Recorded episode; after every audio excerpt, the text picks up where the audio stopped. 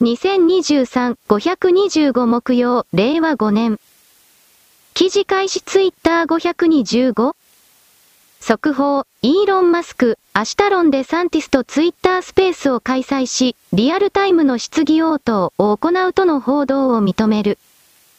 イーロン・マスク氏、おそらく正しいと思います。私はロンデサンティス氏にインタビューする予定です。彼は重要な発表をする予定です。これはソーシャルメディアでのこのような取り組みが初めてであり、リアルタイムでの質問と回答が行われます。台本ではなく、自然な形で行われます。ドナルド・トランプは、イーロンとツイッタースペースをやるべきだ。そうすれば、きっとインターネットが壊れるよ。また、ロバート・ケネディ・ジュニア、JFK の老い。民主党大統領予備選出馬ともやるべきだ。イーロン、君は彼ら一人一人とツイッタースペースを開催することを提案しているのかい？バイデンとも？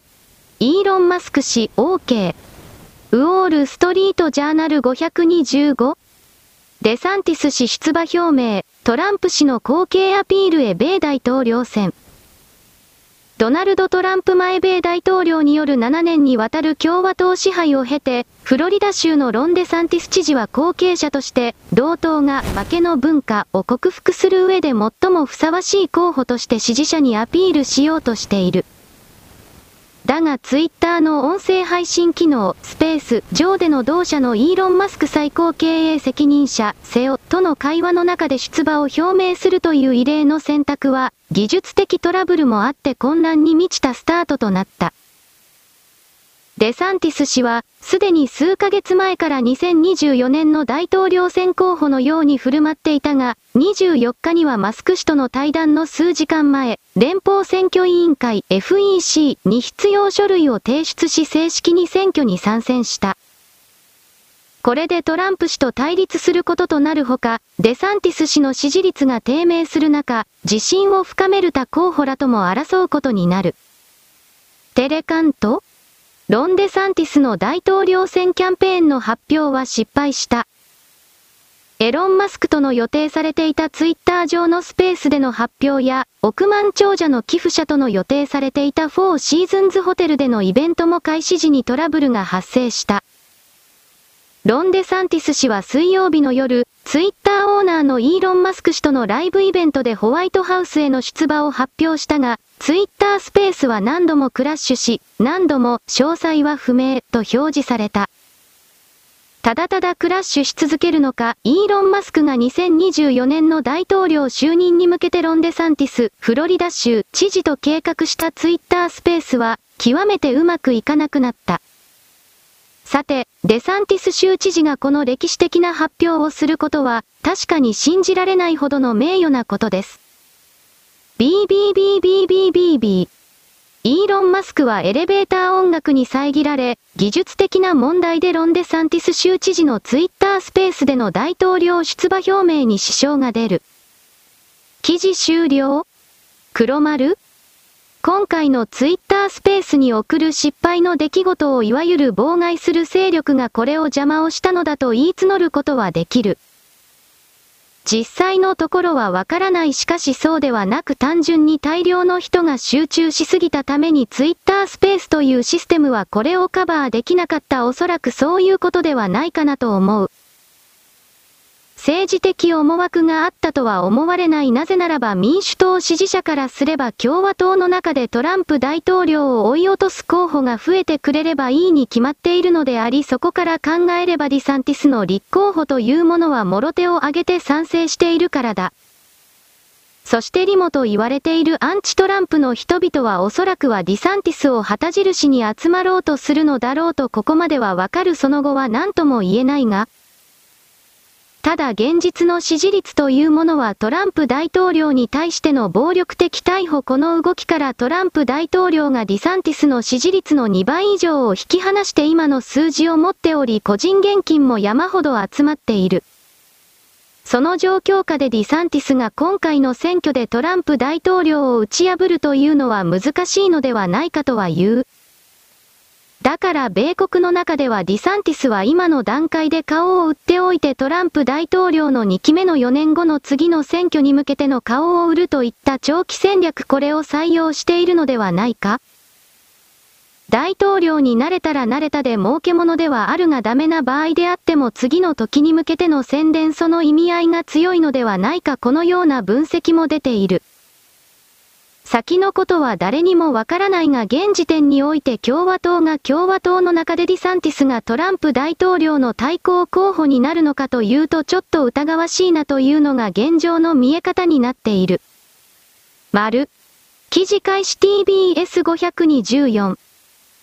23日に山口県徳山下松港に向かっていた貨物船、新豊近丸から乗組員の男性の行方がわからなくなっていましたが、24日午前8時頃広島県尾道市の細島で無事発見されました。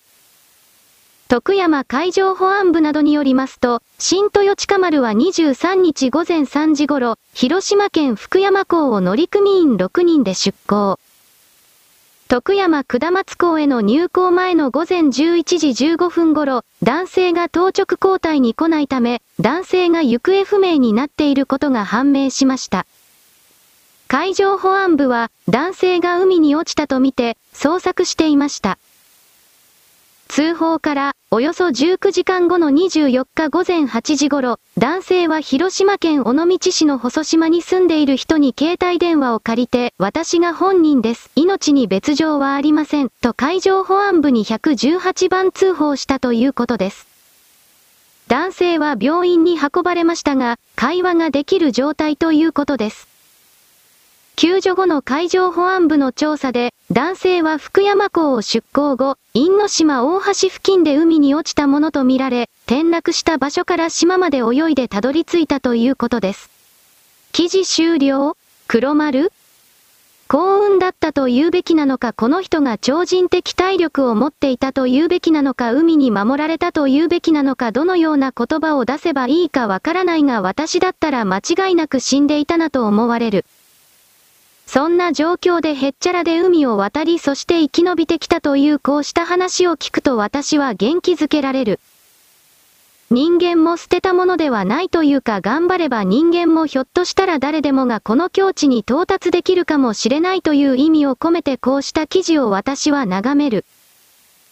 男女含めて泳ぐということを小さい時からやっておれば訓練しておれば今回の事例の場合においても生存確率は相当上がるのかもしれない。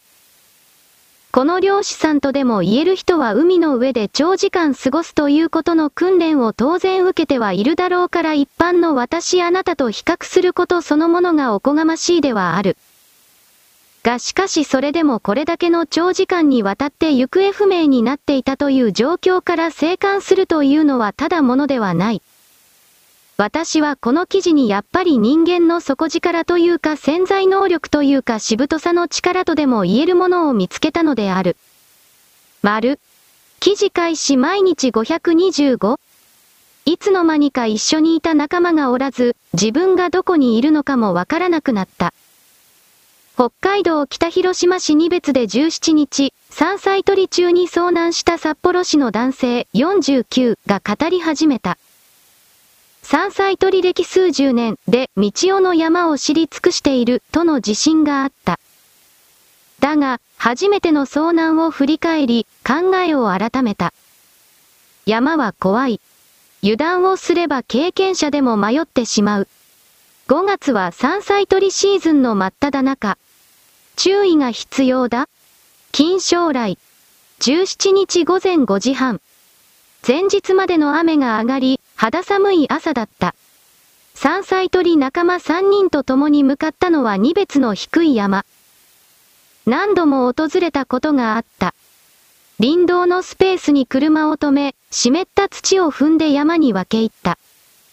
男性たちのグループが山菜取りをする前に必ずすることがある。林道と林の境界となる入り口にスピーカーを置いて音を響かせるという。林の中で万が一、迷っても音を頼りに入り口まで戻ることができる。この日はタケノコがたくさん取れた。リュックに詰め込み、グループは一度、車に戻ってトランクに積んだ。休憩を挟んで、午前9時に再び、山へ向かう。奥まで入らないし、スマホも上着も置いていこう。男性の少しの気の緩みが、その後の悲劇を招いた。タケノコ取りを再開したのは林道からほんの数十メートルのところだった。すると、なぜかスピーカーから聞こえていた音が途切れた。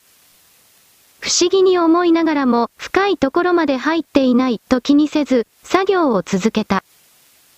夢中になってタケノコを取りながら歩き、気づけばすり鉢状のくぼみを下っていた。そろそろ帰ろうとくぼみの上を目指して引き返したつもりだった。だが、仲間の姿はなかった。名前を呼んだが返事もない。自分の現在地もわからなくなっていた。来た道をまっすぐに戻ったんだ。でも、歩く方角が少しずれてしまったのかもしれない。すり鉢状だから、上に向かえば向かうほど、方角の誤差が広がってしまって、気がついたら、目指していた場所と自分の位置が全く異なっていたのだと思う。男性は川を下がれば必ず町に出られると考え、3時間ほど茂みの中を歩き続けた。だが、肝心の川が見つからない。体力を消耗しないように、せっかく取ったタケノコをすべて捨てた。次第に不安が膨らみ、今日はここで寝るしかないかもしれないと思い始めた男性。持っていたハサミで草木を切り、即席の寝床を作ったという。水も食料もスマホもない。何よりも山の中で一人という孤独が苦しかった。このまま自分は死ぬのだろうかという諦めも頭をよぎったが、恐怖を振り払い、なんとか明るいうちに、と希望を捨てず、林の出口を探し続けた。午後0時半頃、ついに林が明け、自力で下山することに成功。心配して警察に連絡した仲間とも合流できた。男性は本当にあの時は死を覚悟したね。ちょっとの油断でここまで自分の位置を見失うと思わなかった。紙一重で下山できた。気を引き締めて山菜取りをしたいと語った。記事終了？黒丸？あなたにとってはオカルトな話をする。山という領域に自意識が生命的な自意識があると仮定していただきたい。そして山という存在性格に言えば存在というもの形を成してこの世界から限定されて表示されている鎮座しているものたちというのはどこかからかエネルギーをとっていなければその存在を維持できない壊れていく崩れていくという概念を一つ持っていただきたい。それが岩であろうが川の形であろうが山であろうが全てそうなのだと仮定していただきたい。つまりそれらは無機物であり巨大な風景の一部ではあるのだけれど常に人間がご飯を食べるように何らかの形で自らの存在を形を維持するためのエネルギーを食料を欲しているのだとイメージしていただきたい。山という存在にとってそれはたくさんあるけれど人間の命というものはその食料の中に含まれる。だから山の中でこうした記事に見られるようについうっかりと油断してという言い方でもあるが人間がなぜか遭難してしまうという事例が定期的に起きるのはこの山という存在が自分の存在を維持するために命という食料を得るということをやったからという言い方をしておく食虫植物の中に昆虫が入り込むのと似たようなものだ。昆虫たちはただ蜜を求めて食虫植物の様々な末端に器官に入り込むだけに過ぎないがまさかそこで自分自身を食うための準備がなされているとは思わない。山における果物やキノコなどはそうした人間を引き寄せるための蜜というイメージを持っていただきたい。そして何気に触れられていないが北海道でヒグマの出ない山派内だからこの若者この人というのは集団で行動するべきであり一刻も離れて仲間と単独行動するべきではなかったのではないかと思う。熊は人を恐れて基本的には人間に近寄っては来ないしかし今の5月であれば生まれたばかりの小熊が好奇心のもとに人間に接近するという事例がどうやらある。その場合においては母熊が凶暴になっているので後ろから人間を襲うという事例もあるようだ。そうしたことを踏まえて油断というものが今回の自己未遂を引き起こしたのだと私は勝手に捉える。いずれにせよ山や海や川という大自然地球の一部という言い方をするがそれは甘く見てはいけない。膨大な巨大なエネルギーに人間ごときがどうであれまともに立ち向かえるわけがないのだそれを理解した上で我々は上手に付き合っていくしかない。住まわせてもらっているのだから。丸。記事開始共同525。ベトナム民間人虐殺、調査せず、韓国政府機関が決定。韓国政府の人権侵害調査機関、真実、和解のための過去時整理委員会は24日の会合で、ベトナム戦争に派遣された韓国軍兵士による民間人虐殺に関する調査を行わないと決定した。真相究明に消極的な韓国政府の姿勢が改めて示された。韓国は米国が支援した南ベトナムに派兵した。韓国の研究者などは、韓国軍兵士に虐殺されたベトナムの民間人は約9000人に上る疑いがあると指摘しているが、政府機関が調査に着手しないと決めたことで全容解明は遠のいた。記事終了？黒丸？調査しないということは自分たちがやったと認めたことだ。韓国のそばにも米国のそばにもこれら虐殺に関しては証拠がいっぱい残っている。そして韓国の軍人が現地の女性を強姦して産ませた根血地雷大犯は現実に生きているそれが生き、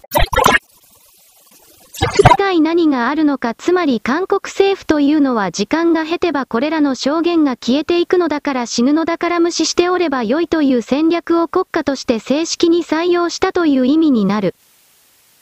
責任を取らないと宣言したわけだ約束を守らないと宣言したわけだそのような人々はこの地球上から消えるのは必然なので彼らの出生率が0.51を割るというのはこれは当然だ。彼らは20年しないうちに国が維持できなくなるだろうと私は見ている正確に言えば国を維持するために中国人を大量に入れるということを今でもやっているがそれを加速して事実上朝鮮人というものがいなくなってゆくのだろうなとここまで考える。満州地域における朝鮮族と言われているものに対しての朝鮮語の使用の禁止というものが強まっている。これが韓国の中でも大きくなる可能性が高いそれほどに人口比が中国人が増えることによって逆転していくからだ。しかし中国の中でも膨大に人が減っていると私は捉えるのでひょっとしたらそういう動きすらできず国家の田舎の方から人が存続できるような設定が消え去りその上で国家が死滅に向かうのだろうなとここまで考えているのである。この韓国なるものの人間集団が日本に対しては何の証拠もなく言いがかりをつけて偽物のでっち上げの証言者というものを前に出してとにかく金よこせ。金よこせ。何もかも永久によこし続けろといった姿勢を全国民挙げて支持しているというここに目をつけない日本人のあなたというものはただの馬鹿であり生きている資格などないのであり。そもそもが何のために生まれてきたのですか？この世界に出てきたのですか？ということを私が再び問い詰めなければならないということ。この状況をおかしいと思わないというあなたというのは今までどんなボンクラな人生を生きてきたのかなどと私は独り言を言うのである。丸。記事開始中央日報。中国の戦争シミュレーションで驚きの結果、極超音速ミサイルで米空母船団沈没。中国が戦争シミュレーションを実施した結果、中国軍が極超音速ミサイルで米軍の最先端空母船団を沈没させたと主張した。香港市サウスチャイナモーニングポストが24日に伝えたところによると、今月中国の学術誌、即死技術学法に中国山西省の中北大学の研究人が南シナ海を背景に実施したシミュレーションの詳細な内容が掲載された。中北大学は卒業生の多くが航空宇宙、防衛産業で働くなど中国軍と密接な関係を結んでいる。研究陣は中国軍が使うシミュレーションソフトウェアプラットフォームで行った20回の激烈な戦闘シミュレーションで、極超音速対艦ミサイル24発で米海軍の最先端空母、ジェラルド・アール・フォードを主軸にした空母船団を沈没させたと主張した。シミュレーションのシナリオは中国軍の繰り返しの警告にも米国の艦艇が南シナ海で中国が領有権を主張する島々への接近を続けて攻撃を受ける内容だ。研究人はほぼ全ての米国艦艇が破壊され結局沈没したと明らかにした。その上で以前には在来式武器では沈没しないと見られた米軍空母船団が比較的少ない数の極超音速ミサイル攻撃では確実に破壊できることを示したと主張した。シミュレーションに登場した米国の艦艇は、ジェラルド・アール・フォードをはじめ、タイコンデロガ級ミサイル巡洋艦、サンジャシンとアーレーバーク級ミサイル駆逐艦4隻の6隻だ。2017年に収益した原子力空母、ジェラルド・アール・フォードは排水量10万1600トンで米海軍艦艇の中で最も大きく、最先端レーダーと電子戦システムを備えている。研究陣は20回シミュレーションした結果、米艦艇6隻のうち平均5.6隻が3回の攻撃で破壊され米軍空母船団が全滅したと明らかにした。その上で中国軍が使った2種類の対艦ミサイルは高高度で巡航して最高速度マッハ11に達し、2回の攻撃で空母や大型戦艦を沈没させられると主張した。ただシミュレーションに現れた該当ミサイルの性能は地形、気象、他の予測不可能な要素によって実際の戦闘では変わることもあり留意すべきと線を引いた。同氏は中国が米空母船団を相手に極超音速攻撃を進めたシミュレーション結果を公開したのは初めて。中国がこれを公開した理由は明らかにされていないと指摘した。北京のある航空宇宙防衛産業エンジニアは同氏に、もし今回のシミュレーションに使われた中国の極超音速ミサイルのデータが現実とかけ離れているならばシミュレーションの質に影響を及ぼし不正確な結果につながりかねない、ると指摘した。記事終了。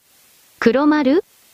中国が今保有している空母キラーと言われているものは米国の中のいわゆる奥の院という勢力が中国のスパイにわざと全部流してやったとされるものだ。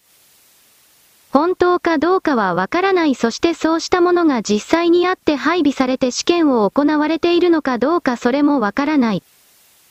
中国のこの空母キラーと言われているミサイルの実際の練習というか試験これを目撃した者は誰もいないからだ。しかし見えないところでやっていたのかもしれないこれはロシアの例えば超音速ミサイルのキンジャールであるとかイスカンデルであるとかそうしたものが言葉だけはとてつもなくものすごい性能を秘めているのだとされているが、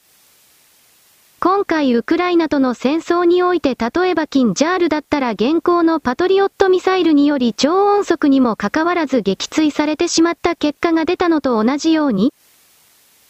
中国は言葉の力だけでまず米国の分析官を騙そうとしている可能性が高い何せ孫子の標本というのは戦わずして相手を騙して勝て工作をして調略をして勝てというのがベースになっているのだから中国から出ている情報そのものを100%鵜呑みに信じるのはただの馬鹿だ。だからこのタイミングでこうした中国はすごいのだ手を出すな的な情報が出てきたという政治的背景を見るべきだろう。中国軍が前線の軍人が戦争したいのかと思っていれとあなたは思うだろうそんなことは全くない中国人ほど原生利益に命にこだわる人々は地球上に存在しない。彼らは戦争なんかしたくないするんだったら無人兵器でやってくれとこれは本当にそう思っている。だからこの部門に関する予算はたくさんつくのだけれど友人に関わる部門は中国でも言うほどついてはいないこれを知っておかなくてはいけない。だから習近平政権において一番の不安の様子は江沢民や共生団ではなくこの軍との関係になるのだから彼らを落ち着かせるために大量の金を常にばらまき続ける可能性が必要性が習近平政権にはある。軍人が今の段階で台湾戦争を起こすぞという恫喝を習近平主席のもとにアピールしてみせるのは何かといえば基本的にはそれをされたくなかったら金をよこせという中国独特の言い回しだろうなと私はこの記事をそのように判定している。丸。記事開始ボルテール525アルメニアのニコル・パシニャン首相、写真は、バクーが同地域の民族浄化を止めることを条件に、ナゴルノカラバフをアゼルバイジャンの領土として承認する用意があると述べた。1994年以来、ナゴルノカラバフはエレバンによってアルツァフ共和国の領土とみなされた国連は認めていない。2018年、ジョージ・ソロスが資金提供したカラー革命により、セルジ・サルキシアン大統領と親ロシア派の将軍らは打倒された。それはリベラルジャーナリストのニコル・パシニャンを権力の座にもたらした。これは、ナゴルノカラバフを回復するためにアゼルバイジャンによって引き起こされた戦争中に2020年に敗北しました。ニコル・パシニアン氏は5月25日にモスクワでアゼルバイジャンのイルハム・アリエフ大統領と会談する。ギャラップ代理店によると、ニコル・パシニアン氏は現在アルメニア人の13.9%にしか支持されていない。アルメニアとアルツァフの至るところで彼に対するデモが勃発。記事終了？黒丸？アルメニアは確かロシアからたくさん武器を買っており実際の軍事協連というか軍事に関わる結びつきが強かった国だ。それが今回の動きになったということはアルメニアからロシアの勢力が急速に引いているのだそんな余裕がなくなったのだということを意味する。アゼルバイジャンとトルコというのは本来は二つの国に分けていることがおかしいというほどにトルコの連中はそれを主張するほどだから。もともとは政治宗教文化含めて一体に近いものだと捉えるべきであるとなればアゼルバイジャンを大きく支持しているトルコがロシアとの背後における話し合いも通じてアルメニアから手を引かせたといった何らかの駆け引き取引があったのだろうなと私は考えてしまう。そして今はトルコとロシアの代理戦争を行っている場合ではなくロシアとウクライナつまりロシアと NATO 英米の代理戦争こちらの方を沈静化させなければ中東地域全体が不安定のるつぼに叩き込まれることが必要なので、関係各国の政治家や経済人たちがそれぞれ自分の英語を獲得しながら利益を追い求めながらしかし見せかけであろうが何であろうがこれらの戦争の火種が自分たちの住んでいる地域に拡大しないように必死になっているのだということが伺える。その観点からすれば私が以前危惧していたコソボでの動きこれも抑え込まれるのかもしれないとハラハラしながらあの地域を私は見ている。丸。記事開始ボルテール520。増大する戦費が私たちの肩にのしかかる。マンリオディヌッチチョ今のところ、ウクライナ戦争は第三次世界大戦にはなっていない。西洋人は紛争の代償を払うことに満足しているが、国内ではそれに耐えようとはしない。しかし、この戦争の費用は増大し続けています。イタリア、ドイツ、フランス、イギリスを歴訪したボロディミル・ゼレンスキー大統領は、新たに数十億ユーロと数十億ポンドの軍事援助を集めた。しかし、これでは十分ではありません。彼は今、ヨーロッパ諸国の連合が間もなくキエフにロシアに対して使用する戦闘爆撃機を供給すると発表した。その中には、核を含む攻撃能力を備え、敵のレーダーから逃れるために超低空飛行するイタリアントルネードも含まれる可能性がある。イタリアは現在交戦国となっている。サルデーニャでは、ドイツ、ベルギー、オランダ、ノルウェー、ラトビアから2000人以上の兵士が参加して、大規模な NATO 即時対応演習が行われたばかりである。イタリアも開催国として後方支援を提供した。この戦争演習はこれらすべてには軍事支出の増大が伴う。欧州は2022年に前年比13%増加し、過去30年間で最大の伸びを記録した。イタリアの年間軍事支出は2022年に300億ユーロ以上に急増し、1日平均8000万ユーロ以上に達した。NATO と締結した義務によれば、イタリアは自国の軍事支出を1日あたり平均1億ユーロ以上にしなければならない。戦争資金を調達するための公的資金の流出が増加しているため、国民の大多数の状況は悪化しています。生活費は1年間で8%以上の増加を記録し、目前には10年間で倍増し、31兆ドル以上に達した米国の連邦債務によって引き起こされた、さらに深刻な危機が迫っている。債務不履行、つまり破産のリスクに直面して、ワシントンでは債務上限の引き上げについて議論している。ジャネット・イエレン財務長官自身も、債務不履行は世界的な不況を引き起こし、米国の世界経済的リーダーシップを損なう危険があり、国家安全保障上の利益を守る能力に疑問を引き起こすだろう、と警告している。ワシントンが最も恐れているのは、中国人民元やその他の通貨が国際貿易で使用される限り、世界経済の脱ドル化である。NHK524 岸田首相7月の NATO サミットに出席する方向で調整。欧米各国などによる世界最大の軍事同盟、NATO の今年の首脳会議は、バルト3国の一つ、リトアニアで7月に開催され、ロシアによる軍事侵攻が続くウクライナへの支援などについて議論が行われる見通しです。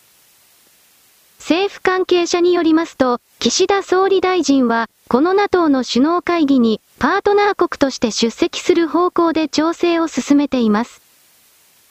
G7 議長国として広島サミットを開催したことを踏まえ、ウクライナ情勢をめぐり、日本として今後も積極的に貢献する方針を伝えることにしています。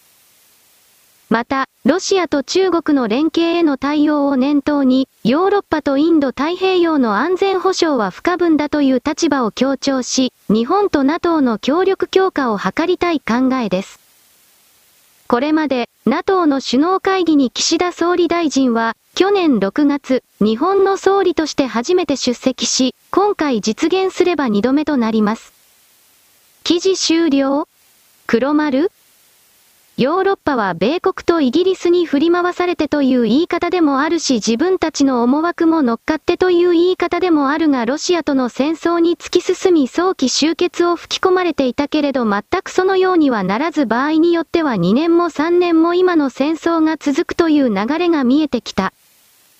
この状況で金がないだから彼らは米国の属国であり米国の貯金箱である日本を自分たちの中に取り込もうと必死になっている。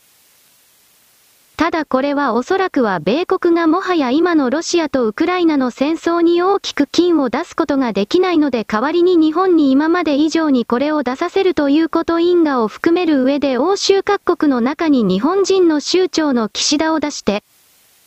そしてその上で無理やりに金を出させるサインをさせる代替はこんな形ではないかと私は見ている。金を出させる代わりに日本人はこの欧州のロシアとウクライナの戦争には関わらないで済むという流れこんなものが見えている。金を出さないというのであれば欧州の NATO に無理やりにでも日本を入れてそして日本の兵隊を欧州戦線に突っ込ませるという動きを無理やりにでもレールを敷いてそこに蹴っ飛ばす。そうしたことまで考えられるがそれが国際政治というものだけれど今の状況でそういう大掛かりな荒行をできるだけのヨーロッパのそばにおける政治家はいないと私は見るのでそこまではいかないだろうなとは見る。しかし莫大な金を絞り取られそうな予感があるウクライナで取られその戦争の最中で取られいいことがない。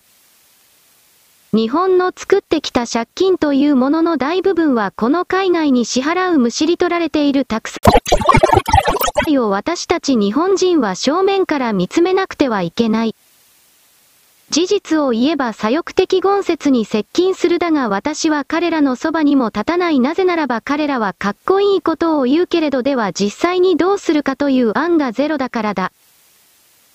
天津さえその状況で中国、韓国、北朝鮮と一体化せよ三角形の支配構造における株構造として日本が中国、韓国、北朝鮮、ロシアなど支え続けろといった言葉のテンプレートパターンから全く彼らは動かないのだからそうした壊れた機械と一緒になったところで利益になることはない。アルメニアからロシアが手を引きつつあるという言葉が指し示す通りロシアも相当に苦しめられている。だが最終的に私はこの戦争はロシアの勝ちだろうと見るウクライナの反転攻勢と口ばかり言っているが少し前に大爆発を起こした NATO 軍の火薬庫の話これはどうなったのかということだ。この復旧が全然進んでいない西側各国における在庫の兵器が本当に減っているという事実を伝えるべきだ。誰が一体喜ぶのか中国だ。そして中国の周辺属国が喜ぶのである。そうしたことを米国が許すか私は許さないと見ているので。ではどうするのかと考えた時に金融とウイルスを使うのだろうなということしか思い浮かばない。中国の中での民族扇動などをしても結局はそれを成功に至らせることはできないのだし何よりも米国の経済支配層たちが中国と深くつながることによって自らの利益を莫大に得ているのだから中国を不安定化させるわけがない。となると中国という国家構造を弱めるためにはこの世界は金と命のバランスの取りながら進んでいくのだからその二つともサイズを徹底的に小さくするしかないとわかる。戦争が使えないのであればこれはウイルスを使う今はそういう段階になっているのだから私は今この瞬間中国も米国も新しい形のウイルスの開発をずっと続けていると睨んでいるので、どちらが先に使うのかというだけのことだろうと見るそして一番問題なのはそのウイルスの開発ですらてっぺんのところではどうせ米国と中国の上層部奥の院なんでもいいがそういう者たちが手を握り合って彼らの中での話し合い彼らの中でのじゃんけんとでも言えるものでこの全体構造を勝手に決めているというところにある。彼ら壊れてしまった記録体を何とかしない限りにおいては我々新しい人間新しい地球世界における全く新しい歴史というものは紡げない。白紙の上にまた彼らの間違った過去の記録を転写添付コピーされてしまう同じことの繰り返しになってしまう。それはもうやめなくてはいけないだからこの間違ったバグの記録を抹消しなくてはならない本当に最後の段階に来ているのだということを私は勝手に言うのである。丸。記事開始新東人524。反中教は時代の流れ、マレーシア芸人が大人気。最近、アンクル・ロジャーの活動名でよく知られるマレーシア人の芸人が人気を博しています。さんであるナイジェル・アンさんがこのほど、自身の番組で、中国共産党、中共を風刺する内容の発言をしたことで、ウェイボーや他の中国の SNS でのアカウントを削除されました。ナイジェルさんは2年前、中共の検閲に屈服したユーザーからの批判にさらされていた人物です。その後、中共を風刺する芸風に転じてから、近年は人気が上昇しています。今回の件を受け、反中共が時代の流れになったと分析する人もいます。マレーシア人の芸人ナイジェル・アンさん。中国ね、中国。とても良い国ですよね。今はそう言わなければいけませんね。すべての携帯電話が盗聴されていますからね。中国の芸術家、道和俊さんは先週日曜日、ナイジェル・アンさんは、今や項に中共を風刺しており、これは賞賛に値するものだと語りました。中国大陸の芸術家、道和俊さん。2年前、アンクル・ロジャーは一人の法輪功学習者と共同で動画を制作し、中国国民に謝罪しました。その結果、海外の親中友派の代表格であるとみなされ、批判にさらされました。今回、強い死を持ち、中共を風刺したことは、当然、評価すべきです。また、アンクル・ロジャーことナイジェル・アンさんが再びネットユーザーに圧倒的に支持されるようになった背景についてわらべさんは、反中共が時代の流れになってきているので、中共の検閲に公然と抵抗する芸能人が次第に称賛されるようになったと話しています。同和俊さん。中京の中央集権下では、いくら中京のそばに立っても、紅二台や紅三台でない限り、何の利益も得られないどころか、体制の海外ファンを失うことになります。今や反中京が時代の流れになっています。こびるのではなく、言いたいことをはっきり言ってこそ、筋金入りの芸人として、体制のファンを獲得できるのでしょう。しかし、ナイジェルさんが番組で中共を風刺した結果、ウェイボーとビリビリのアカウントが中共に削除されました。これに対し、中国民主党合同本部の買立県執行長は、中共の政治検閲の手が、すべての海外の家人にまで広がっており、マレーシア芸能界も危険にさらされていると言います。中国民主党合同本部買立県執行長。中共は、トークショーなどに出演するコメディアンたちに全面的な禁止令を出したも同然です。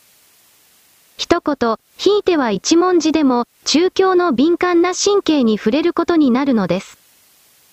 このような中共の体制下では、文学界においても、演劇界においても、すべてが抑圧された世界で、息苦しく、絶望的です。最も恐ろしいのは、どの言葉が中共の地雷なのかわからないことです。海氏は、中共の権威主義的な支配が崩壊寸前であるために、言論を封じることで真実を隠蔽しようとしているのではないかと分析しています。海立健氏。世界の独裁的な国家の中で、今日の中共ほど敏感で脆弱な国はなく、非常に腐敗しています。でなく、党内の同志に対しても警戒しているのです。少しでも、一つでも中共の弱点に触れれば、中共は直接破壊され、死に至る可能性さえあります。中共の真実を明らかにすればするほど、彼らは神経質で敏感になるのです。記事終了？黒丸？新東人や大起源というのは確か同一資本によって作られておりそのオーナーというのがネオコン米国版統一協会のボスと言われている人々がこれをコントロール支配している。だからこれらの組織体がアンチ共産党の法輪行となる組織と繋がっているのは当たり前でありそこからの言論が中国共産党の体制破壊につながるようなものに限定されているのはこれもまた自明のりである。その状況下においてこうした記事が出れば誰だって中国共産党に対する言論においてのプロパガンダとわかる。そうした概念を知識を持たない人はこういう文章に対して例えば共感したりやんややんやの喝采を送ったりするかもしれないが人間の意志というのはそれをさらに上流まで辿っていけば大体は持っているものと持っていないものの対立戦いであり奪い合いの戦いなのだというこの一点に到達しなければこうした記事の本質は見ることができない。私はこの記事の全体基調その底に隠されているものは何かといえば中国人という人種がそろそろ次の体制に乗り換えるために全ての責任は中国共産党にあるのだというすり替えを責任の押し付けを行って逃げる準備をしているのだなという風に捉えた。その自分たちの気持ちをこうした法輪功ネオコン統一協会などといったアンチの勢力と組むことによって結果的に組むことによって自らのそばに他人の力を使ってエネルギー何かを引き寄せようとしているのだろうと判定する。中国共産党が中国なるもの政権を取った時にもちろん86軍である中国共産党は全ての責任は国民党にあるのだとやっていた。彼らは大きな意味では責任を未だに取っていない人々を幸せにするという意味の責任を取っていない。そして彼らの言うところの改革開放においての経済発展というものの実態は結局のところ西側世界から奪っただけであり人類全体領域に中国なる座標から何かが還元されたことはあの座標に人間が住んで以来ただの1ミリもない。あの地域はこの地上に4回目の文明が発生した時からブラックホールのように地球の外側にエネルギーの全てが抜けていくかのような穴として存在していた私はそのように捉える。正確に言えば皇帝というものがそのシステムが起動してから以降明確に穴として存在し続けただろうなとこれを言う。世界は誰かのせいでできていないなぜならば世界を認識し形作っているのはそれぞれ全ての存在座標点だからである私もあなたもその一つのそのうちの一つに過ぎない。本当は点という概念すら限定された切り取られた座標という概念を持つことすら間違っていると思うが、しかしその概念がすべての原子一個に至るまで存在して重なって我々の世界を同時に表示している形成しているこうした概念を私はあなたに一方的に伝えてだけ置く。丸。世界は崩壊している。しかしそれを悟られないと既存のすべての支配層が頑張っているので庶民階層にそれが気づかれるのはもう少しかかる。それは5年後を超えた以降になるのだろう。たくさんの人間がこれから死ぬという伝達情報が正しいのなら、既存の、特に大国を演出してきた地域は相当の逆回転がかかる。以前統合幕僚長だったと思うがこれを言っていた。今の世界はすべての国家が崩壊に向かっている。だからその中でその崩壊の速度を一番遅くした国家が次の世界の牽引役になる。それは既存の様々な枠組みにおける序列を飛び越えてそうなる。といった概念だった。壊れたものを一旦組み立て直すには時間がかかる。その崩壊が大きければなおのことだ。今までは大きく壊れたものを建て替えることで新規の需要が生まれたが、それらを利用する人間の数がそもそも莫大に減っていたら、それら建て替えの必然がなくなる。我々が向かっている先はそういう世界なのだ。破壊と再生、再生からの申請、とかと言いながら、その破壊された領域の半分だとか3分の1くらいしか再生しない。求める人がいなくなっているから。だからその概念で私はこれから野生動物が人間の敵になるのだと言った。力の真空はこの地上においても許されないからだ。そして住み分けなどという甘い考えのもとにこの世界は成り立っていない。駆逐する化されるか？おおむねこうなっている。中国では概算で今年の末までに1000万人が武漢肺炎だけで死ぬとされる。おそらくはもっと多い。だがその程度で中国は答えない。だが1億人死んでいたらどうだろう。今突き詰められている疑問と疑いというものは、その程度のレベルのものなのである。疑え、そして二度と騙されるな。終了？